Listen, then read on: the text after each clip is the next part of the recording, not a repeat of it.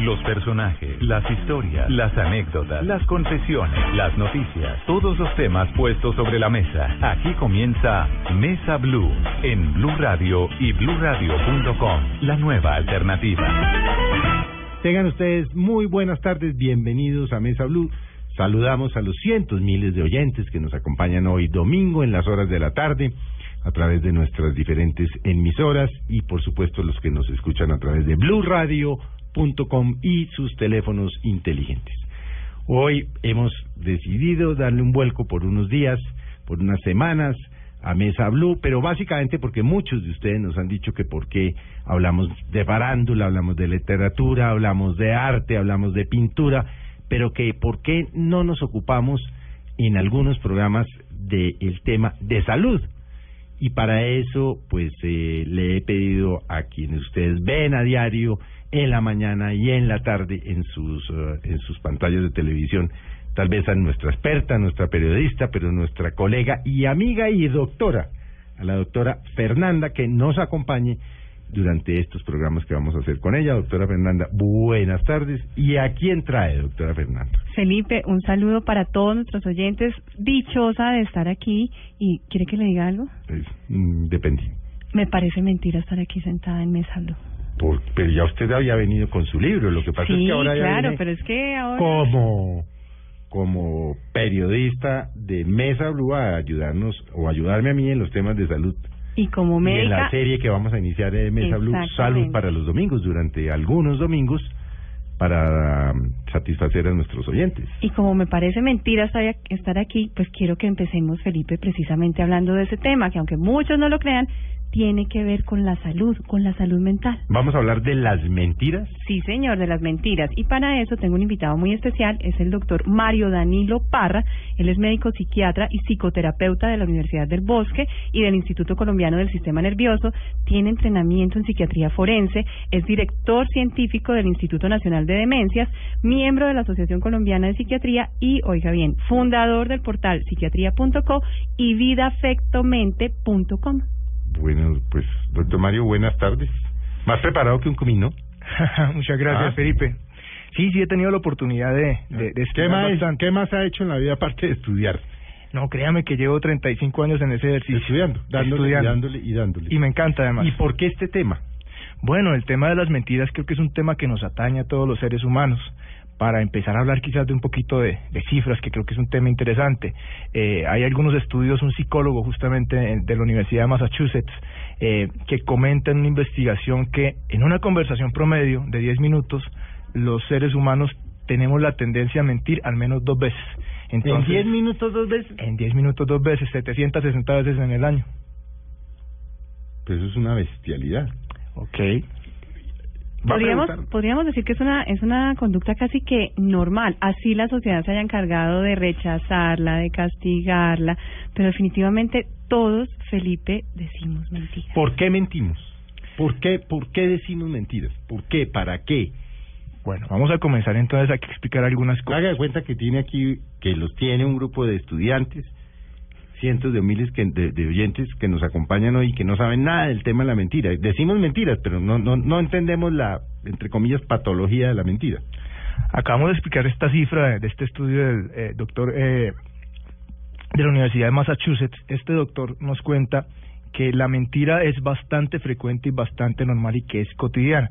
Sin embargo, cuando le preguntamos al público en general si miente, la respuesta que vamos a obtener del público es no, nunca. Eso es Ya inaceptable. ¿Por qué? Y ahí quizás estamos Ya, diciendo la eh, primera, primera mentira. mentira. Exactamente. Luego viene la motivación como tal de las mentiras. Podemos clasificar eh, la motivación de la siguiente manera. Hay algunas mentiras que se dicen para favorecer a otros y hay unas mentiras que se dicen para favorecer a la misma persona que las está diciendo. Usualmente esas mentiras que se dicen para favorecer a otros son esas mentiras que se conocen como mentiras sociales o mentiras blancas, Piadosos. mentiras piadosas. Diga que, diga que no estoy. O, o, o- o la, o, la, o la típica, la, de- la de la esposa del esposo, ¿cómo me veo, mi amor? ¿Cuál es la respuesta usualmente? Bien, ok. Mentira Ahí hay una piadosa. mentira piadosa. O la de... ¿Qué pasa si uno le dice horrorosa? No, caramba, bueno. A ver, es que es por eso. eh, Se no, yo mete estoy en tratando problemas, de justificar algún tipo de mentirillas, ¿o no? Ajá. Pero miren que aquí lo importante es que la intención es buena, Mm. es tratar de no herir a la otra persona o tratar de llenarla de confianza y en ese sentido estamos hablando de unas mentiras blancas, unas mentiras piadosas como lo decía justamente la doctora Fernanda. Existen entonces luego las mentiras que buscan beneficiar como tal a la misma persona que las está diciendo. Y ahí pues también tenemos una especie de clasificación de esas mentiras, porque existen unas mentiras que se dicen para evitar, por ejemplo, algunas situaciones que pueden ser vergonzosas para que las está diciendo. Un ejemplo claro, terminamos el programa y de pronto decimos vamos a tomarnos un café o vamos a cenar y quizás yo digo, ay no, es que no los puedo acompañar porque tengo una cita muy, muy, muy importante. Y resulta que la, la, la razón real por la cual no los quiero acompañar Porque es la porque... Bueno, puede ser, entonces prefiero decir, ah, no, es que tengo algo importante. Entonces esa es una, una, una mentira para evitar una vergüenza, es una mentira que todavía no, no ocasiona realmente mucho daño al otro. Distinto de pronto a aquella mentira, que esa es otra de las clasificaciones, que se usa para evitar un castigo. Y ahí también hay una clasificación, porque podemos decir entonces que hay un niño que raya una pared y llega la mamá y le dice, ¿quién rayó la, la pared? Y el niño que va a decir, yo no fui. Hasta ahí es una mentira blanca, una mentira piadosa. Pero ¿qué pasa cuando se hace esa misma pregunta a un delincuente que acaba de hacer un robo o cometer un delito? Pues él sencillamente va a justificar y va a decir que no lo hizo para protegerse de una pena a la que obviamente se haría acreedor. Entonces ahí hay otro tipo de mentira y seguramente en este caso la mentira ya genera muchas más eh, dificultades y muchos más problemas para la persona que está recibiendo esa información. Hablemos de hombres y mujeres. Si decimos que definitivamente de una u otra forma todos mentimos, hay quienes mienten más, hombres, mujeres, o lo que siempre se ha dicho también, las mujeres mienten mejor, los hombres caen más fácil. Sobre esto no hay muchos estudios, se ha intentado investigar, pero hay algo que, que aparece en la literatura. Se dice, por ejemplo, que las niñas, las niñas, no las mujeres adultas, las niñas eh, tienen eh, la tendencia a mentir menos porque desde la temprana infancia a las niñas se les eh, muestra la mentira como algo que es malo y entonces las niñas, las mujeres eh, menores de edad tienen la tendencia a identificar esta conducta como una conducta deshonesta y usualmente no mienten. Distinto a lo que pasa con los niños en, en donde la sociedad y la cultura a veces les premia, es decir, algunas mentiras y por eso hay algunos hombres que a veces incluso para conquistar a algunas mujeres dicen unas mentirillas. Esas autobiografías exacto. fantasiosas. ¿En qué momento la mentira se le empieza a uno a convertir en un lío, en un problema real? Bueno, las mentiras, al igual que otras conductas que pueden ser consideradas como normales dentro de la psicología o entre la salud mental de las personas, empiezan a convertirse en patología, en enfermedad, cuando traen problemas a nivel social, a nivel familiar, a nivel laboral o a nivel legal. Cuando esa mentira hace que, por ejemplo, eh, los demás identifiquen a la persona como un mentiroso y entonces lo empiecen a aislar socialmente, cuando esa mentira le hace perder el trabajo, cuando esa mentira hace que lo expulsen de una universidad o de un colegio o lo meten en problemas, pues porque, por ejemplo, producto de una mentira pueden aparecer hechos eh, legales que son eh, reprochables como una estafa, pues en ese momento seguramente la mentira se convierte en algo ya patológico, en una enfermedad. Ah, pero, pero, eh, eh, cuando uno dice, ah, este es un mentiroso patológico, ¿hay una patología del mentiroso? Sí, existe una patología dentro de la psicología y dentro de la psiquiatría. No está dentro del manual como tal diagnóstico de trastornos mentales que el que usamos en la actualidad se llama DSM-4, eh, pero sí está descrito dentro de la semiología psicológica que se llama la pseudología fantástica. Aquí hay una diferencia importante porque dijimos al comienzo del programa que en una conversación de más de 10 minutos usualmente se dicen dos mentiras, pero aquella persona que sufre de mitomanía o de pseudología fantástica ya no exagera la verdad o cambia la verdad, sino que inventa ya un nuevo papel, un nuevo libreto distinto realmente a quien está viviendo, otro nombre, una identidad completamente falsa, una profesión que realmente no eh, como tal profesa. Entonces ahí ya estamos hablando de esa patología, la mitomanía o la pseudología fantástica. Y definitivamente hay algo importante porque recientemente un estudio decía que dejamos y aceptamos a esas personas. Entonces decimos, no, es que simplemente es mentiroso patológico y ya, pero no lo reconocemos de verdad como algo que requiere una intervención. Entonces se hacía un llamado que no, no simplemente lo aísle, como usted mencionaba, no simplemente lo saque de las decisiones de pronto de familia, sino que entienda que ahí se requiere un tratamiento y se requiere un manejo por parte de especialistas y se debe buscar ayuda. Sí, doctora, como usted lo está diciendo, en estas ocasiones cuando hablamos de la pseudología fantástica o la, mito, o la mitomanía, también estamos hablando de otras patologías psicológicas o psiquiátricas que están asociadas. Usualmente las personas que dicen mentiras de manera crónica, de manera permanente, que inventan una vida ya, ya falsa, empiezan a experimentar fisiológicamente en su cerebro una respuesta de placer, similar a la que se produce con cualquier tipo de adicción a una sustancia. Entonces, cuando... Placer de mentir. Placer de mentir. Y de lo que obtiene Y de esas vuelve, mentiras. O sea, y de que les crean la mentira. Claro, cuando yo digo una mentira, además los, los mitómanos usualmente dicen mentiras a personas que ellos consideran que son igual o más inteligentes, inteligentes que ellos mismos, o a personas que son de una posición social alta, porque cuando logran convencerlos de las mentiras, tienen en su cerebro la liberación de una sustancia que se llama dopamina. Esa sustancia de dopamina es la que produce placer. Y como es la adicción, cada vez necesitan decir más y más y más y O más sea, ¿es así de grave el tema? En el caso de los mitómanos, Sí, sí, sí, puede en el llegar caso de los mitómanos. Así es. Es así de, de, de, de grave que, o sea, es, es, es, es una adicción a la mentira. Sí, de hecho se trata como una adicción. De la misma manera que se trata una adicción a una sustancia, un mitómano también se tiene que tratar de esa manera. Pero la realidad es que la, la, la realidad es con las que se choca el mentiroso, el mitómano, no los hacen recapacitar. No, porque no tienen conciencia. Es más grande el placer que les produce como tal decir la mentira que la consecuencia de pronto que pueden tener al ser descubiertos. Se les vuelve un reto, es un reto a su imaginación, a su creatividad, entonces cada vez van a buscar, si esa no funcionó, otra mentira más grande y esto se vuelve como una bola de nieve imparable. ¿Cómo detecta uno al mitómano cuando no tiene con uno un trato, digamos, corriente? Difícil, casi que imposible detectar un mitómano cuando no se tiene un trato como tal permanente. Los mitómanos se saben camuflar muy mal, muy bien. Yo tengo el caso de un de un paciente que tuve que ver en alguna ocasión, joven además. Eh, él tenía o él comentaba ante la sociedad que estudiaba dos carreras, psicología y algún tipo de ingeniería. Incluso, incluso en algún en algún momento estuvo en en algún programa como tal de de, de radio eh, en una mesa con otros, con profesores, incluso psicólogos. La, la profesora le preguntaba, "Ven, claro que yo no lo, he, no lo he visto usted nunca en clase y él era capaz de camuflar como tal la mentira y eso le produce una gran cantidad de placer. Para descubrirlo eh, fue porque finalmente tuvo un problema legal, porque es por ese lado en donde usualmente aparecen las cosas y para protegerlo entonces la familia en ese momento lo llevó a un psiquiatra y ahí se empezó a ver como toda esa, esa mm, gran cantidad de mentiras que decía. de Pero fantasiosos. No, no, no, porque son mentiras que son creíbles. Ellos arman un libreto que es perfectamente eh, creíble para los demás. Además se preparan, leen, se forman, estructuran muy bien la la tarea. mentira, hacen la tarea completa, el mitómano. No, no, no, no, no tienen vergüenza, no tienen temor, entonces pues eso los hace muy difíciles de, de identificar en determinado momento. Terminan creyéndose las mentiras. ¿Se victimizan, por ejemplo? Ese es uno de los de los tipos de mitoma, porque cuando yo ¿Cuál- me ¿Qué tipos de mitómanos? Es que está interesantísimo. Porque va uno descubriendo una cantidad de gente. y- ya empezó a hacer la Ah, clasificación. Entonces- ¿Cuál es la clasificación de los de los mitómanos, de los mentirosos patológicos? pues?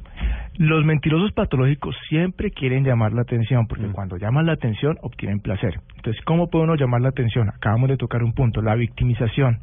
Si yo soy pobre, si yo no tengo, me si estoy maltratan en mi enfermo, casa, si me es que yo no maltratan, sé qué, es que mi papá y mi mamá, es que mi... se victimizan. se victimizan. ¿Qué, qué ganan con esto? Atención. Sí. Y si tienen atención, tienen placer, y si tienen placer, se activa toda esta respuesta fisiológica de la que estamos hablando. Los otros mitómanos hacen todo lo contrario, buscan llamar la atención, pero haciéndose ver como las personas más destacadas, más exitosas, porque quieren que los busquen para pedirles consejo, para pedirles Mm. ayuda. Esos, esos serían los mitómanos filántropos, digámoslo así. También obtienen placer con este tipo de, de mentiras. Entonces, vemos que, que la mentira tiene muchos matices y puede ser dicha en muchos contextos. Pero en el caso de la enfermedad y la característica que tiene el mitómano o aquella persona que semiológicamente tiene una pseudología fantástica, la característica principal es que mienten de manera permanente, generando como tal una identidad completamente falsa. Incluso hay problemas de autoestima, incluso puede ser señal, no solamente eh, la patología o la enfermedad, sino señal de un trastorno de personalidad. Para allá, para allá iba Ah, justamente. médicos doctora. entienden, y yo aquí, ay, yo aquí miro al lado y lado a ver cómo me defiendo. Bueno, de pronto para que Felipe, la audiencia, conozco un poco más acerca de los trastornos de personalidad. Se entiende como personalidad aquella estructura fija que aparece después de los 18 años o de la mayoría de edad de la mayoría de seres humanos. Esa estructura psicológica es la que nos permite interpretar el mundo, sentir el mundo y comunicarnos con el mundo. Perdón, hágame ahí un paréntesis. Que le iba a preguntar, Urtica, que estaba hablando de la mentira. ¿En qué momento la imaginación del niño pasa a ser la mentira del adulto? ¿Dónde rompe uno la...? Porque es que uno de niño imagina. Miente, ay, que se me apareció no sé qué, que jugó con el amiguito no sé qué, una, pero hay un momento en que ya uno no, o sea, pasa esa línea y pasa la mentira. Para, para ir al tema de la personalidad. Bueno, entonces tendríamos que definir primero qué es una mentira. Mm. Una mentira es un acto físico, es una expresión verbal o es una omisión que tienen como fin eh, generar una impresión falsa en otra persona. Eso es una mentira. La intención, volvemos al tema del comienzo. Yo tengo la intención de engañar al otro. Esa es una mentira. Distinto a una fantasía, que es lo que estamos hablando de los niños. Los niños utilizan inicialmente la fantasía como una manera para comunicar emociones, para comunicar dolor. Y en ese caso, la mentira, perdón, la fantasía no puede ser considerada como una mentira. La diferencia entonces está en la intención. En el primer caso, se quiere engañar. En el segundo caso, se quiere comunicar de una manera diferente. No, bueno, ahora sí hablemos de ese, de la personalidad. ¿Cómo se define y los trastornos? Bueno, entonces, dentro de los trastornos de la personalidad hay distintos grupos, pero vamos a enfocarnos en uno que se llama el clúster B de la personalidad. Porque en Clúster el- B. En el clúster B de la personalidad Bueno, yo- y en el grupo de trastornos que están dentro de ese clúster. Ujú. ¿Por qué se llaman de clúster B? O más bien, ¿cuáles trastornos de la personalidad están en el clúster yo me B? pregunto, ¿qué es un clúster?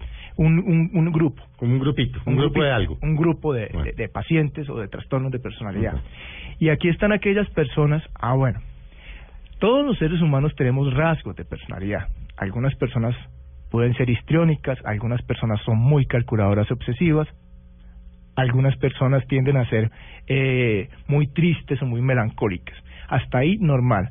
Se convierte en trastorno, como lo habíamos dicho anteriormente en el caso de la mentira, cuando ese rasgo de la personalidad empieza a traerme problemas sociales, laborales, económicos, familiares y demás, ¿sí? Entonces, dentro del clúster B de la personalidad están aquellas personas que usualmente tienden a ser eh, muy impulsivas, que tienden a tener pocos vínculos o relaciones fuertes muy pobres y este es el caso por ejemplo del trastorno de personalidad histriónico, del trastorno de personalidad narcisista, del trastorno de personalidad límite y del trastorno de personalidad antisocial, ¿sí? Antisocial, histriónico, límite y narciso son cuatro trastornos que usualmente tienen la tendencia a mentir. Ojo porque estamos diciendo ver, pero- trastornos. Pero bueno, pero, pero uno por uno, ¿no? Vamos a meternos en trastornos de personalidad. No, pero, pero pues porque como detrás del trastorno de la personalidad viene la mentira. Claro, exacto. Es una de las manifestaciones. Empecemos por los histriónicos. Empecemos por los histriónicos, por los que tienen trastorno, vuelvo y digo, porque rasgos de, histriónicos de la personalidad, muchos a lo mejor tenemos Muchos, Sí, exacto. pero no necesariamente como trastorno. como trastorno. El histriónico es aquel que tiene la tendencia a sentirse feliz, a sentirse eh, relajado, a sentirse tranquilo cuando es el centro de atención de toda la sociedad. Entonces, en el caso de las mujeres, eh, las mujeres histriónicas quieren verse muy bien, usualmente mm, intentan verse más bonitas que las demás, si no les toman en cuenta cuando llegan a un lugar, inmediatamente se enojan, se sienten frustradas y demás. En el caso de los hombres histriónicos, los hombres histriónicos no dominan con la belleza eh, física, sino que dominan ya sea con la fama o con el poder económico. Entonces, en cualquier lugar, en cu- cualquier sitio, y en ese momento es cuando utilizan las mentiras, quieren decir que son los más poderosos, que son los que tienen más dinero, que son los más inteligentes, los, Los que tienen mayor sí. conocimiento del lugar. Entonces, ese es el trastorno histriónico de la personalidad, y como vemos, pues allí las mentiras empatan bastante bien. El narcisista. El narcisista es aquel que siente placer o es aquel que siempre cree que es el mejor ante toda situación y además es aquel que pone por encima su propósito por encima de los, del de los demás, no siente como tal eh, ningún tipo de, de temor en pasar por encima de los otros con tal de obtener beneficio para él mismo. Ese es el trastorno narcisista de personalidad. Lo primero soy yo. Mencionaba el antisocial que se conoce o la gente lo, lo identifica como el psicópata y que usualmente la gente No también todo psicópata es inmediatamente inmediatamente lo lo relaciona con criminal y no necesariamente. Aquí hay un, ca- una amplia gama de, de características de estos personajes que incluso pueden llegar a ser muy encantadores.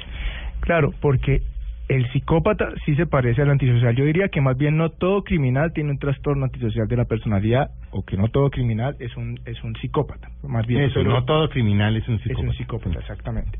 Entonces el trastorno antisocial de la personalidad tiene como característica, hace un rato decíamos que el narcisista siempre quería hacer actividades o cosas que lo beneficiaran a él mismo. El antisocial anula completamente al otro. Como no le importa realmente el otro, como no tiene esta eh, situación, hay, hay un hay un término dentro de la psicología que se llama empatía. La empatía es lo que permite que la sociedad y que los seres humanos podamos comunicarnos de una manera que también tiene otro nombrecito ahí que se llama una manera asertiva.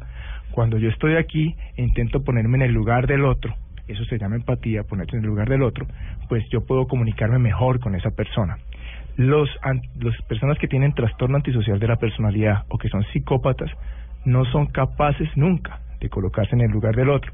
Por eso entonces mm, son capaces de hacer conductas tan atroces como Que hacer daño. y no sienten dolor, no sienten pena. Este es el trastorno antisocial de la personalidad. No tienen empatía, no se conectan con los demás y simplemente se interesan por ellos mismos. ¿Y el límite? El límite se llama así porque justamente está en el límite de, todos estos que acabo de decir. El límite tiene la sensación permanente de vacío, no hay nada que lo llene, no hay nada que lo satisfaga, no hay nada que le guste realmente y en ese sentido siempre está buscando nuevas nuevas fuentes de placer. Entonces de pronto hace Ojo, porque volvemos a hablar de trastorno de personalidad, aquí no no podemos generalizar. De pronto le gusta hacer deportes extremos un día, pero de pronto al otro día ya decide más bien hacer eh, ser una persona que se dedica más bien a la caridad y de pronto un día tiene conductas sexuales que son eh, riesgosas, pero de pronto otro día ya decide eh, ser célibe. Entonces está como permanentemente buscando un lugar, una situación, en la- un, un punto de la sociedad que le pueda permitir identificarse, tener tranquilidad y nunca lo encuentra porque lo que siempre tiene es una sensación permanente de vacío.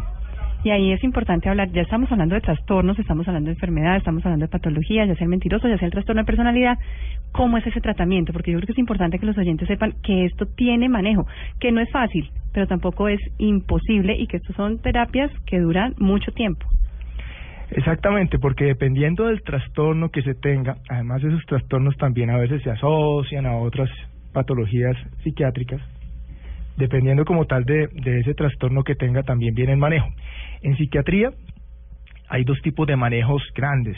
Un manejo que es el manejo psicofarmacológico, en el que se utilizan medicamentos para intentar disminuir algún tipo de síntoma que esté sintiendo el paciente. Y está el tratamiento psicoterapéutico. A partir de charlar, de comunicarse con un terapeuta, con un experto, y a veces se necesitan periodos largos de tiempo, la persona puede empezar a mejorar sus patologías y empezar a cambiar esos rasgos de personalidad, o esos trastornos de personalidad que tantos problemas le traen. Doctor, yo creo que también hay algo importante y yo no sé si uno puede hablar de la conducta automentirosa, Felipe y oyentes. El me que se miente a sí mismo.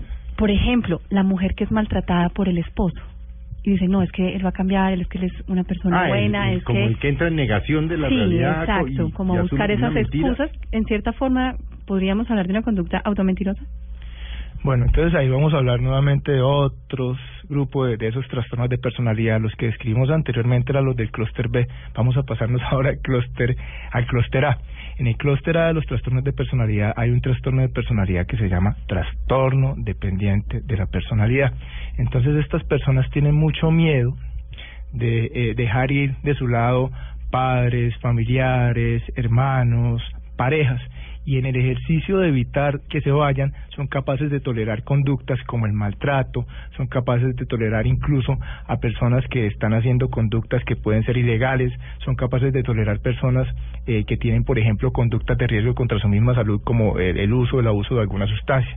Ahí se habla de codependencia y usualmente las personas codependientes, que pueden ser padres, hermanos o familiares de estas otras personas que usualmente están en el clúster B, eh, tienen ese trastorno de personalidad que se llama trastorno dependiente de la personalidad. Bueno, vamos a vamos a hacer un breve corte y volvemos interesante, ¿no? No, aquí, es que uno no se imagina que lo que puede arrancar con una mentirita, todo lo que hay doctora detrás. Fernanda, puede volverse una patología. Exactamente, y como vemos, no solamente una, muchísimas relacionadas con la salud mental. Bueno, vamos a hacer una breve pausa. Ya volvemos con ustedes en Mesa Blue. Ya regresamos con Mario Parra en Mesa Blue.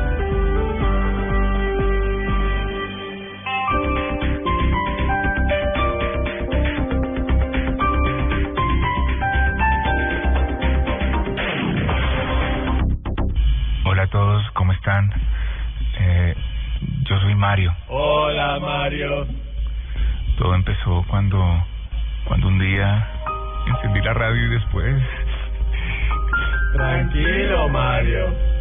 Es fácil decir tranquilo, pero es que ya, ya no puedo. Nunca la, nunca la pude apagar. Es que ya no puedo vivir sin el fútbol.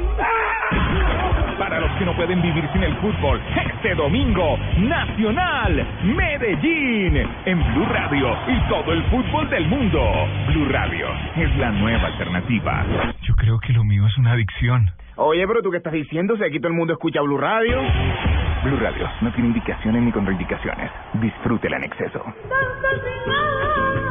El Teatro Mayor Julio Mario Santo Domingo presenta desde España a María Pajés Compañía, la más importante exponente de la danza flamenca con su obra Autorretrato.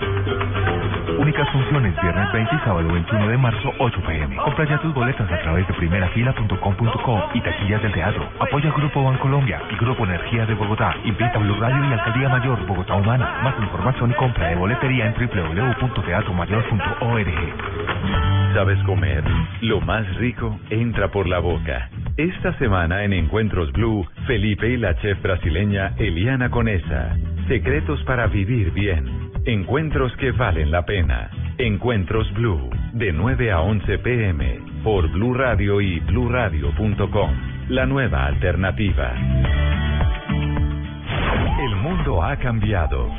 Todos son escuchados. A nuestros oyentes en las redes sociales. Todas las opiniones cuentan. En mi opinión, pienso que es una nueva alternativa. Es el momento del oyente. Para nosotros es muy importante. El momento de descargar la revolucionaria app de Blue Radio. Envíe audios y fotos de las noticias que suceden a su alrededor directamente a nuestros periodistas. Opine en vivo en las redes sociales y haga parte de la mesa de trabajo. Siga las alertas informativas de Blue Radio y escuche nuestra señal en vivo las 24 horas. Descárguela ya mismo en Android y iOS. Blue Radio, la nueva alternativa. De niños todos tenemos un sueño. Jugar con la pelota, crecer, llenar estadios, ser parte de un país, compartir. Por eso, vive el Sudamericano Sub-17 2015 desde Paraguay por Caracol HD2 en TDT. Televisión digital terrestre. Es totalmente gratis. La mejor señal con los mejores. El Gol Caracol por Caracol HD2. Más información de los chicos que quieren ser grandes en www.golcaracol.com.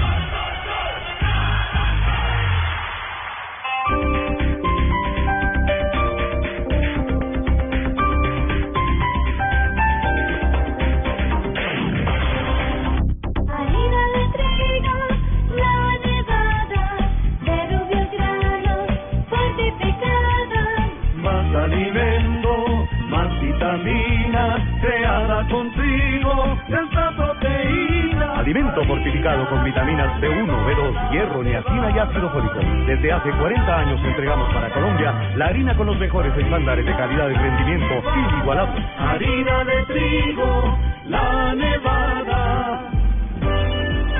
Continuamos con Mario Parra en Mesa Blue. Muy bien, volvemos con Mesa Blue, hoy dedicado a las mentiras. Estamos hablando cuando son normales, entre comillas, cuando definitivamente son una señal de una patología y definitivamente cómo se deben intervenir, acompañados del doctor Mario Danilo Parra. Doctor, vamos con los niños. Yo creo que es importante hablar primero porque los papás son un ejemplo y empezamos desde muy pequeñitos a decirles, diga que no estoy, diga que llamen más tarde. Entonces, ¿cómo empezar a crear esa cultura de la verdad, digámoslo de cierta manera, con los pequeños? Recordemos que los niños son esponjas, absorben todo. Y realmente nosotros somos parte, o somos lo que somos, basados en gran parte en cómo nos criaron y cuáles fueron los patrones iniciales de crianza. Entonces hay que comenzar. Los niños también tienen inicialmente un pensamiento que se llama concreto. Cuando el pensamiento es concreto no se tiene la capacidad de analizar o de abstraer que tenemos las personas adultas. Entonces, siempre que nos dirijamos a los niños debemos explicarles que la mentira es algo malo, que es algo deshonroso y que no es permitido. Obviamente hay que diferenciar, como lo decíamos en alguna otra parte del programa, la mentira como tal que tiene la intención de ocultar y de engañar, que es lo que debe explicársele a los niños que es algo malo, a la fantasía como tal, que es la manera en que a veces algunos niños se comunican. Eh, por decir algo, en su momento algunos padres utilizan algunas fantasías o algunas metáforas para explicar como tal situaciones complejas a los niños, por ejemplo la parte de la sexualidad. ¿Cómo le llegan los niños? ¿Cómo llegan los niños? cuento de la cigüeña, la vaina. Se usa una metáfora, se usa una fantasía para que el niño pueda entender. Ahí no estamos hablando de mentiras, pero si ya eh, se habla del engaño, a ese tipo de conducta es la que desde los primeros años de vida se debe evitar. Ejemplos, por ejemplo, como los que colocaba la doctora Fernanda hace un momento, colocar el niño a, a decir una razón que no es cierta para evitar algún tipo de vergüenza o de castigo de parte del padre. Eso no se debe hacer. Y después Claro, le- mal ejemplo. No, Eso pero es que ya- a mí me pasó. Todos, yo No diga que, no estoy, pasado. no sé qué, después decía uno alguna mentira, y ¿usted para qué dice mentiras? Entonces se cría uno pensando, y dice, "Ala, pero me enseñaron a decir mentiras, ahora se emberracan porque las digo. Y yo creo que el doctor para mencionar algo muy importante y es que los niños según la edad, y esto es algo clave para los papás que nos están escuchando, según la edad será la respuesta. Un niño de tres años que pregunta por el embarazo no necesita una respuesta de aparato reproductor ni una cosa supremamente anatómica y estructurada. Cada quien va teniendo una necesidad a medida que va creciendo. Entonces esa respuesta los papás deben ir ampliándola y llenándola de argumentos a medida que el niño crece y eso es algo importante. Mm. ¿Por qué decimos, por qué decimos mentiras? Ya, mm, distinto de para protegernos. ¿De ¿Por qué? ¿Cuál es la, la mecánica que utilizamos los seres humanos para, por qué las decimos? Siempre hay un propósito, ¿no? Uno, evitar la vergüenza. Dos, porque nos hace tener una mejor imagen ante la sociedad. Esa mentira también es bastante frecuente. Mm. Eh, usualmente las personas dicen que, que ganan un poquitico más de dinero o que tienen unos contactos que les permiten ser exitosos. Entonces esa sería una segunda causa. Tres, ¿Es para un tema de reconocimiento social? de reconocimiento social. Sí, bueno, algunas veces sí, algunas no, Mm. porque hay otra causa, evitar un castigo. Yo no quiero que, que me penalicen por algún tipo Mm. de situación. Digo una mentira. Entonces, ahí hay un gran sinnúmero de, de, de causas para las cuales uno se miente. Y socialmente es algo que es también relativamente aceptado. Mm. También depende como tal de los países y de los contextos donde creamos, ¿no? En algunas sociedades decir mentiras pues es algo que es como es, es visto como algo inaceptable. Dentro de algunas religiones decir mentiras también es visto como algo que no está bien hecho. En otras pues no tiene tanta importancia ni tanta trascendencia. Incluso le cuento que hay un estudio europeo que dice que hicieron una gran encuesta y cuatro de cada diez personas opta por decir siempre la verdad. ¿Por qué? Porque la mentira, grande o pequeña, según cada, Cuatro cada quien, cada- cuatro de cada diez. Mm. Eso es eso es altísimo, 40%. Porque no les genera culpa, porque no les genera vergüenza. Y porque e además lo cogen a uno. tarde o temprano el mentiroso se cae. sí. porque ponen a decir mentiras, se enreda. Y además, Felipe de Oyentes y para nuestro invitado, se ha demostrado que las personas que dicen la verdad son más saludables, tienen un mejor estado físico, mental y emocional. Mm. Sí, sí, sí puede ser una opción. Lo que pasa es que yo creo que también hay un tema cultural muy importante. Incluso a veces cuando una persona, estamos tan acostumbrados a la mentira que cuando alguien dice la verdad, pasa por mentiroso. No, no le creen. No le creen. A mí me ha pasado muchas veces que digo una vaina y dicen, no puede ser. Pues, Doctor, hablemos ahora, por ejemplo, en muchos programas, en muchas revistas, cómo identificar a un mentiroso, ¿cierto? Entonces dicen que mira hacia no sé dónde, ah, sí, que, que no suda, la que mirada, mueve que las suda, manos. que baja la mirada, que no sé qué. Definitivamente, sí hay una hay, respuesta. hay manifestaciones físicas detectables. Sí hay una respuesta fisiológica, sí. Sí, pero depende. ¿Por qué? Porque cuando hablamos del mentiroso patológico, el mentiroso disfruta diciendo las mentiras.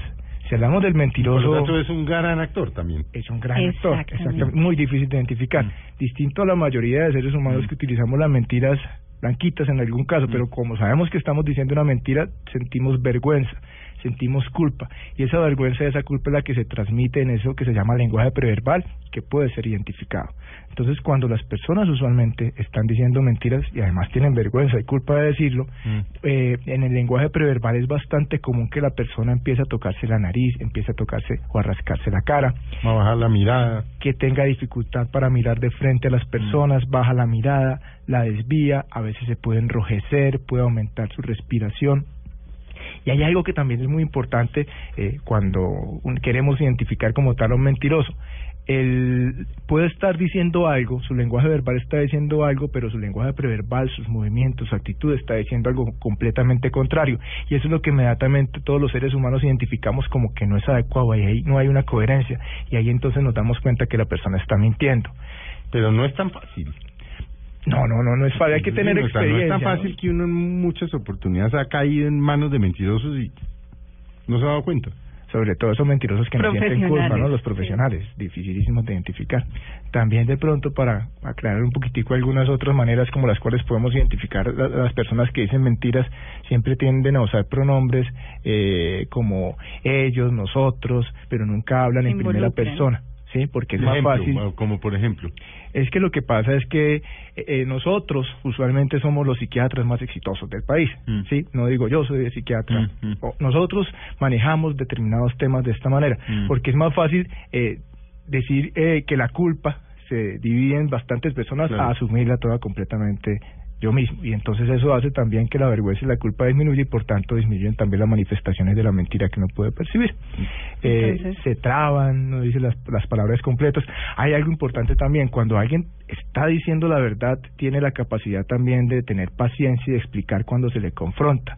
Cuando se le confronta un mentiroso, usualmente se pone bravo, se sale de Ah, casillas. eso sí es la y- y- típica y se manifestación. Se emberracan.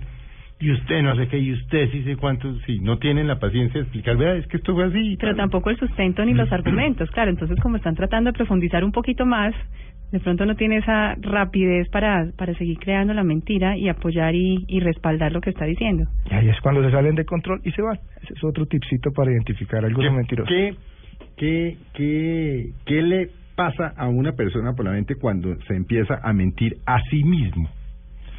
Bueno, ya ahí estamos hablando de esa patología, lo que hablábamos de la pseudología fantástica. Eh, definitivamente la mentira, cuando ya se, se, se crea una identidad que es totalmente contraria a la real, que es falsa, pues va a empezar a traer muchos problemas, porque en el momento en que se descubra la persona se va a sentir muy frustrada, se va a destruir como tal toda esa estructura que ha estado diseñando durante meses o incluso durante años, y eso va a generar síntomas ansiosos, va a generar síntomas depresivos, y usualmente la persona puede también tener otro tipo de enfermedades mentales como estas que estoy mencionando. Doctor, usted decía que definitivamente no hay una regla para determinar como esos ese checklist de los de las señales La del mentiroso. insiste en eso, ¿no? ¿Cómo pillar a un mentiroso? No me parece. No, Felipe, lo que pasa es que definitivamente hay conductas que, que en todas las culturas están cargadas de una emoción. La alegría la manifestamos usualmente de una forma muy parecida, la rabia, la sorpresa, y digamos que la mentira también traería algo. Y yo quiero que hablemos, por ejemplo, del polígrafo, que se basa en esos cambios fisiológicos, la frecuencia en la que la persona está respirando, la frecuencia cardíaca. Entonces, basados en lo que usted nos acaba de decir, muchos de estos profesionales pasarían por el polígrafo sin problema. Exactamente, por eso en, en, en nuestro sistema penal la prueba que se pide no es realmente el polígrafo, sino lo que se utiliza es una valoración por un psiquiatra forense. Porque el psiquiatra forense, que es un médico psiquiatra que además es especializado en estos temas, tiene otra serie de instrumentos que le permiten identificar de manera más fácil la mentira. Porque si estamos ante un trastorno antisocial de la personalidad, que dijimos que es alguien que no tiene empatía o que no le preocupa, el No hay polígrafo otro, que valga. no, hay poli- no siente culpa, entonces no se le altera la frecuencia cardíaca ni se le altera la frecuencia respiratoria cuando está En mintiendo. cambio, un novato que llegue ahí el solo susto, lo claro, le da taquicardia, lo pone a sudar. Y es fácil de lo, lo identifica la persona que lo ve ingresando, Sin necesidad que tiene de nervios. exacto. Usualmente el antisocial es también tiene, bueno, hay, hay antisociales de, de bajo funcionamiento y de alto funcionamiento que son los más peligrosos, porque los antisociales de alto funcionamiento, los que no sienten empatía por los otros, dicen mentiras primero muy elaboradas y además son personas muy simpáticas, entonces generan confianza en las demás personas y eso pues es peligroso en todo momento y también es muy difícil de descubrir. Porque es que lo, ahora que usted dice eso, porque parte de la particularidad de los pícaros, de lo que uno llama comúnmente pícaros, es que son son queridísimos. Y el estafador es queridísimo. Claro, porque ellos... el, el- el- el ladrón de cuello blanco, por ejemplo, es adorado, no sé qué, ¿no? Es- eso es- esa patología va de la mano con el crimen. En algunos casos sí. Estas personas que llevan mintiendo durante mucho tiempo y que han conseguido beneficios también además de la mentira, empiezan a volverse una especie de, de psicólogos, estudian mucho y se dan cuenta, por Hacen- ejemplo... estudian y se preparan para mentir. Claro, se preparan, Sí, es una cosa estructurada. Preparan argumentos, son profesionales. Ellos, por ejemplo, saben, como lo saben los psicólogos, como lo sabemos los psiquiatras, que a la mayoría de seres humanos nos gusta el reconocimiento, por eso son encantadores, entonces saludan, sonríen, Elogian. con lo elogian, ellos saben Son eso. aduladores. Ah, Porque lo han estudiado, lo han visto. Volvamos, a- volvamos eh, al tema del muchacho del que usted hablaba, por supuesto, en la medida que usted pueda. ¿En qué momento un padre de familia, frente a un hijo que percibe permanentemente mentiroso, dice uno otra mentira, otra mentira, otra mentira? ¿En qué momento uno como papá dice, bueno, aquí ya hay un, aquí ya hay un tema, o sea, aquí ya esto, es- esto ya es patológico, esto ya es de psiquiatra, esto, eh, o sea, y esto ya no lo podemos manejar. ¿Cómo, cómo, cómo detectar uno eso? O sea, es dificilísima la pregunta, pero usted es el experto, ¿no? Vamos a tomar por como ejemplo el caso que, que acabamos de El mencionar. caso de ese muchacho que usted mencionó. Este muchacho eh, decía que estudiaba como tal unas carreras y esto no era cierto. Iba en ¿No las las mañanas, estudiaba? no las estudiaba. Iba en las mañanas a la universidad, se hacía amigo de personas que estudiaban como tal estas carreras, pedía libros prestados y con eso como tal eh, podía sustentar más fácilmente la mentira. En algún momento los papás descubrieron que esto no era cierto pero al darse cuenta que no estaba estudiando sencillamente lo justificaron o lo protegieron, no se dieron cuenta que aquí ya había un problema grande y consultaron. Entonces, al no tener como tal un castigo esa mentira, que ya era una mentira grande porque estaba diciéndole a los papás que estaba estudiando una carrera, los papás estaban pagando la carrera Y el chino no iba. y él, y él no estaba yendo, al, al haber sido permisivos, al, al no haber castigado y al no haber colocado algún tipo de medida que pudiera reparar este tipo de situación, pues entonces favorecieron que este muchacho siguiera diciendo las mentiras. Entonces volvemos al punto, cuando ya hay algún tipo de, de alteración a nivel académico, porque se expulsa, por ejemplo, al, Mm. al, al, al muchacho o al niño del colegio por decir mentiras o, una, o algún tipo de, de trastorno de tipo laboral, porque también en el trabajo lo expulsan porque eh, se están diciendo mentiras en ese momento, estamos seguramente hablando ya de una patología y hay que buscar necesariamente ayuda psicológica y si es el caso también ayuda psiquiátrica. Claro, porque esto puede terminar en complicaciones muy, muy serias y tenemos una cultura de miedo al psiquiatra. Entonces, usualmente, pues en el caso de que usted comenta, no hubo castigo, pero muchos papás terminan en castigos, en burlas. ¿Todos los que vamos al psiquiatra somos locos? No, ni más falta. Bueno, pero eso es una creencia. Claro, se le hago la que- pregunta porque es una creencia, eh, es una creencia muy arraigada y no, yo quiero ir a un Claro, psiquiatra. Y eso por allá queda la historia clínica. Después ellos dicen que yo soy loco. Y yo creo que esa es la oportunidad para, para insistirle a los oyentes en que definitivamente es un profesional de la salud. Como cualquier como- otro, como, el que va al urólogo, al endocrinólogo, al radiólogo, al cardiólogo, pues vaya al Al locólogo. psiquiatra, al psiquiatra, exacto. ¿Por qué esa te, porque todos, por qué creemos esa, creemos, y le digo porque yo pasé por eso en el momento que fui en el psiquiatra, pero me resistí años. Y no le contó a nadie, para que no fueran a decir que estaba Ah, yo sí cuento todo. Es que mi problema es que yo como todo lo cuento porque soy más Pero hay muchos que se mueren de la No, vergüenza yo sí todo lo sí, cuento. que están que están yendo al psiquiatra. Bueno, quiero aprovechar la oportunidad también para, para explicarle a los oyentes sobre este tema. Hay una cifra interesantísima. Para el año 2020, Mm. la Organización Mundial de la Salud dice que la primera enfermedad por encima de las cardiovasculares, de cáncer, de diabetes las y demás, son las enfermedades mentales y una en particular, la depresión. Mm. Y entre las 10 principales enfermedades eh, médicas, cuatro van a ser enfermedades mentales. Una la depresión, que va a ser la primera, están también las adicciones, está una enfermedad que se llama trastorno afectivo bipolar y está otra que es una enfermedad psiquiátrica crónica que se llama la esquizofrenia, que puntúa en el último lugar de ese top 10 de enfermedades. Sí. Entonces es un tema que es completamente importante verlo. Yo también le digo en muchas ocasiones a mis pacientes, en el caso de la depresión, por ejemplo, cuando la persona tiene una depresión severa, sufre mucho, le duele mucho, ese quizás es el dolor más fuerte que una persona puede experimentar. Cuando alguien tiene un dolor de cabeza no tiene ningún problema en tomarse un medicamento para ese dolor salió el lío. o en asistir también a un médico Mm. si ese dolor es permanente, pero cuando tiene que ver con un dolor me- con un dolor eh, mental, con un dolor del alma, tiene muchas dificultades para pedir ayuda. Mm. Entonces, aquí sí aprovechar estos micrófonos para invitar a los oyentes y a todos los colombianos a entender que este tipo de situaciones están sucediendo, son muy frecuentes que no es anormal. Es decir, estar deprimido no es, o sea, no no es. Eh, le pasa a, a millones de, a miles de millones de personas en el mundo. O sea, no, eso es como el que le duele cualquier otra parte del cuerpo, ¿o ¿no? Las emociones también duelen, Felipe, definitivamente podemos llegar al psiquiatra. ¿Cómo se hace? Usted pide una cita con su médico de la EPS, con el médico general, y eh, como lo remiten a cualquier otro especialista, lo pueden remitir con el psiquiatra. Es decir, además es un derecho, eso está incluido en su seguro. Entonces, definitivamente es una herramienta que debemos aprender a utilizar y que necesitamos, Felipe, sin duda. ¿Qué, qué, yo no sé si usted lo ha visto, pero qué porcentaje o qué estudios hay de, de, por ejemplo, de matrimonios que se acaban por la mentira? Bueno, como tal ese dato epidemiológico no, Sí, no existe, ¿no? Estoy sacando eso, pero Mm, pero bueno, definitivamente si vamos a hablar que una relación de pareja está fundamentada en algo que no es cierto, sobre todo si eso que se está ocultando es algo que es tremendamente importante Mm. para, para, para esa relación, pues la probabilidad de que la relación se acabe es grande en el momento en que se, en que se diga esta mentira. Es frecuente, por ejemplo, que se hagan eh, uniones, que se hagan matrimonios que están basados en una mentira económica. Entonces, cuando esa mentira económica se descubre, pues el matrimonio también empieza a estar inestable. Entonces, aquí la recomendación, no solamente para el caso de matrimonio, sino para cualquier tipo de relación, es que no debemos fundamentarlas en conductas que no son ciertas. A uno lo tienen que aceptar así, tal como es. Como tienen, llegó. tienen que enamorarse de, lo- de, de quien uno es, no de quien uno aparenta. Mm. pero eso a veces no se, no es difícil.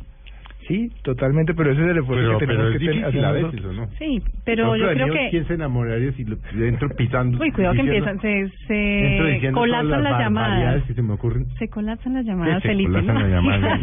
De entrada voy diciendo todo lo que se me va ocurriendo. Felipe, yo creo que hay otro tema importante mencionar con, el tem- con las mentiras y es que hoy en día yo pienso que las redes sociales facilitan las mentiras. La gente, por ejemplo, entra a Facebook y ve que este se compró, viajó, hizo, entonces es Ah, muy sí. fácil, ¿no? Y también para el engaño. en el pasado y eso también lo muestran algunas investigaciones una de las de las de los medios que más utilizaban los mentirosos crónicos estos de los que estamos hablando de los mitómanos o los de la pseudología fantástica era el teléfono ¿Por qué? Porque cuando yo únicamente estoy usando la voz, nadie está viendo mi lenguaje preverbal. Hace un rato estábamos diciendo que el lenguaje preverbal muestra muchas cosas. Entonces es más fácil mentir por teléfono y seguramente es más fácil mentir por WhatsApp y seguramente es más fácil mentir por Facebook. Sí, pero es que eso se, eso se volvió fácil, mentir, porque eso ya no lo ven a uno.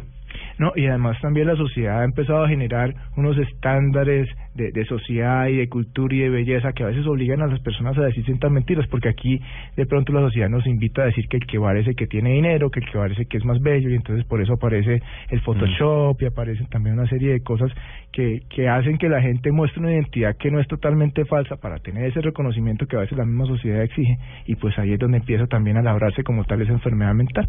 Venga, si ahorita yo lo estoy oyendo a usted, estoy en mi casa, estoy en el carro, estoy oyendo y estoy oyendo Mesa Blue, y yo soy mentirosillo, por llamarlo de alguna manera, eh, ¿cuáles son los, los pues, en términos generales, por supuesto, los las banderas rojas, Las señales de alarma. las señales de alarma eh, que, que eh, dice, hombre, usted ya está en líos, usted ya pasó de ser un mentirosito social a estar en un lío.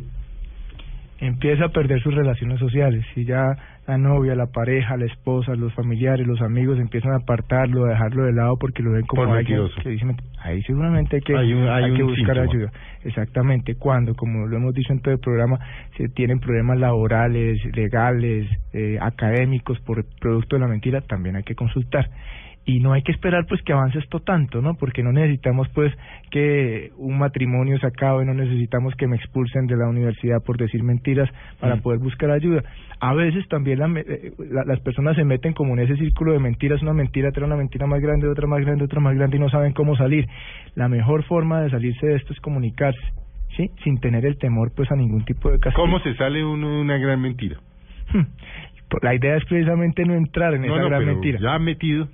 Ya buscar una persona en quien se confíe, una persona que, que no vaya a juzgar y en ese sentido los terapeutas tenemos esa capacidad, nosotros no juzgamos y podemos escuchar de una manera pues eh, mucho más tranquila Sí, uno y ayudar y, y ayudar de pronto a organizar un poquitico más o buscar la manera para salir de esa, de esa gran mentira, pero siempre buscar ayuda, ¿no? Entonces una, una ayuda imparcial, una ayuda profesional que pueda eh, definitivamente ayudar a salir de este problema. Felipe, aquí hay algo fundamental y es que el mentiroso, patológico, cuando ya hay un problema, usualmente difícil lo va a reconocer.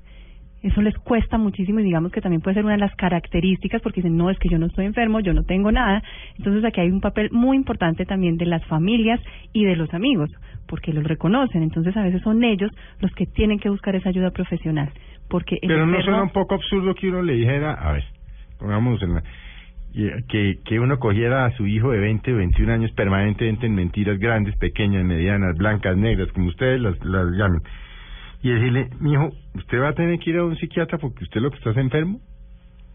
Entonces, usted, eh, es decir, usted, usted lo que es es un mentiroso, patológico, eso es una enfermedad, eso, es- eso, eso, ¿cómo, cómo? A ver, ¿cómo se come eso? Pero mire que, que aquí ya estamos empezando a lanzar diagnósticos, estamos diciendo cosas que pueden ser despectivas y que pueden herir a las personas, distinto a, mire, mijo, a mí me parece que usted tiene un problema con estas mentiras, necesito que en conjunto vayamos y visitemos a un psicólogo para ver qué dice él y qué opina, es distinto. Aquí no estoy estigmatizando, no estoy diciendo usted tiene una enfermedad, usted está No, loco. le hago la pregunta porque como los papás solemos hacer huevonadas. Entonces es la manera como se- como- como se- Aparentemente, con los hijos, ¿no? Es venga que aquí hay un problema, venga, miramos a ver cómo solucionamos. Busquemos Busquemos ayuda. Esa es una mejor manera de, de, de encaminar hacia, hacia un psicólogo o hacia un psiquiatra. Bueno, y yo creo que entremos ahí, psicólogo o psiquiatra, porque ahí también hay, hay que hacer claridad, ¿no? Cuando el psicólogo, que el psicólogo como tal no es médico y el psiquiatra sí es un médico, ¿cuándo acudir a uno y cuándo acudir al otro? Ah, sí, ese es un divo ahí que uno no, ese cuchuco uno no sabe cómo lo maneja. Es, es difícil de, de, de manejar realmente porque el psiquiatra tiene que ver ya las patologías mentales, los trastornos mentales, la Enfermedades. las enfermedades como tal. Pero pues primero hay que hacer un diagnóstico, ¿no? Entonces yo diría que un, un muy buen primer filtro puede ser el médico general o el psicólogo que está en capacidad de hacer una entrevista en la cual identifica si la persona necesita o requiere no ya una ayuda más avanzada como es el caso del psiquiatra. Pero como es de, de políticamente correcto, ¿no? Pero va uno donde... O sea, yo porque, por ejemplo, se lo digo porque yo fui mucho tiempo donde un psicólogo y que la depresión le dije, no hermano, usted no me puede medicar, yo me respondo a un psiquiatra que me drogue. Porque los psicólogos no pueden medicarlo a uno y hay desbalances químicos. Yo no entiendo el tema de la depresión, porque no lo he estudiado, pero hay unos desbalances o no por allá en la mente, pues en el cerebro. Sí, y, Y en algunos casos, yo no sé si en todos, pues. cuando yo ya tengo ideas de muerte, cuando yo empiezo a tener esos problemas de los que hemos estado hablando todo en todo el programa laborales, eh, sociales, familiares, seguramente ella es mejor pasar directamente al, al, al psiquiatra, ¿no? Eh, si de pronto el, problema ya tiene que ver más como con una relación de pareja, una relación laboral, es algo que se pueda solucionar, seguramente el psicólogo. Pero yo sí creo que los psicólogos están muy bien preparados en este país para poder hacer como tal ese filtro y los médicos generales también. Entonces, la idea es tratar de buscar ayuda. Hay algo interesante que la doctora Fernanda decía hace un momento. En el pasado, todo lo que tenía que ver con la salud mental no estaba incluido dentro de los programas, dentro del POS como tal. En la actualidad, los temas de salud mental tienen gran trascendencia. De los medicamentos que están regulándose en este momento con esta nueva legislación, los que más han caído de precio y que son más accesibles a, a la población en general son los medicamentos psiquiátricos. Se pasó de tener cuatro consultas o la posibilidad de tener cuatro consultas al año por psiquiatría a tener en la actualidad la posibilidad en el post, todos los colombianos tenemos derecho a esto, de hasta 30 consultas. Entonces, al año. Entonces, existen muchas herramientas. Lo primero que hay que hacer es perder el miedo a consultar. Cuando ya sabemos que estamos ante una situación problemática y consultamos, seguramente vamos a ser capaces de encontrar la manera de, de, de- de buscar la ayuda o el profesional especializado. Reconocer que estamos en problemas, Es que Felipe, ese es el es primer paso, ¿no? fundamental. Sí, Es eso es decir, si fundamental. uno ahorita está oyendo el programa y dice, hombre, yo de golpe tengo un problema.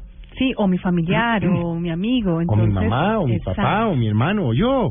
Entonces, dar ese paso. aquí los doctores acaban de decir, usted tiene, tengo problemas en la universidad, tengo problemas en mi relación, me están cancelando mis amigos, tengo problemas con papá y mi mamá por decir mentiras, tengo, hay un problema. Y definitivamente que puede Y- ser solucionado. yo hablo como si fuera joven, pero por, por lo mismo le puede pasar al papá con las mamás, mamá, la mamá con el papá, los papás con los hijos. Estas enfermedades, Felipe, no discriminan. ¿Cómo es que es decir, la, la página del doctor? Tenemos dos, Felipe. Psiquiatría.co y Vidafecto Psiquiatría, pero con P. con P. PS. PS, psiquiatría, Sí, como psiquiatría, sí, señor. Y Vidafectomente. Psiquiatría.co y Vidafectomente, con una sola A. Vidafecto. vida, afecto, mente. Vidafecto, una sola A. Vida, la misma. Ah, vida, afecto. Vidafecto.com donde él definitivamente está buscando de la mano de otros profesionales fomentar esa cultura de autocuidado de las emociones y de la salud mental, ¿o no, doctor Farra? Esa es la idea de, de esas iniciativas. Para los psiquiatras es complejo ver cómo las personas se están enfermando y no están buscando ayuda. Entonces, con un grupo de amigos, de colegas, decidimos comenzar con esta iniciativa para que la gente de pronto consulte, pueda resolver algunas preguntas, pueda incluso consultar a partir de, de un correo, de un chat que ahí tenemos y empezar a acercarse a ese profesional porque como digo, lo importante aquí es reconocer que uno en algunas ocasiones necesita algún tipo necesita algún tipo de ayuda psicológico psiquiátrica. Pues doctor Parra, muchas gracias. Felipe, gracias. Fernanda. Yo feliz. Vamos a seguir haciendo aquí. programas de salud, ¿no? Por un tiempo. Encantadísima. Sino que me dé una, un guiño del ojo y aquí No, no, estaré. no, ya, eso ya, ya eso está claro. Y bueno, muchas gracias a los dos por ah, haber estado. Bueno, usted pues ya me toca es que despida también, porque usted ahora es... Bueno, pues a todos invitados a que nos comenten cuáles son sus temas de interés de materia de salud. Insistir, las emociones también se enferman, Felipe, y hay, hay muchos profesionales entrenados definitivamente para darles una ayuda y salir adelante y no esperar a terminar en complicaciones que muchas veces son catastróficas, no solo para quien las padece, sino también para una familia y para una sociedad. Bueno, y a ustedes les deseamos una muy feliz tarde de domingo, que descansen, que estén con sus familias, con sus amigos, con sus amigas, y nos vemos, nos oímos mañana en Mañanas Blue.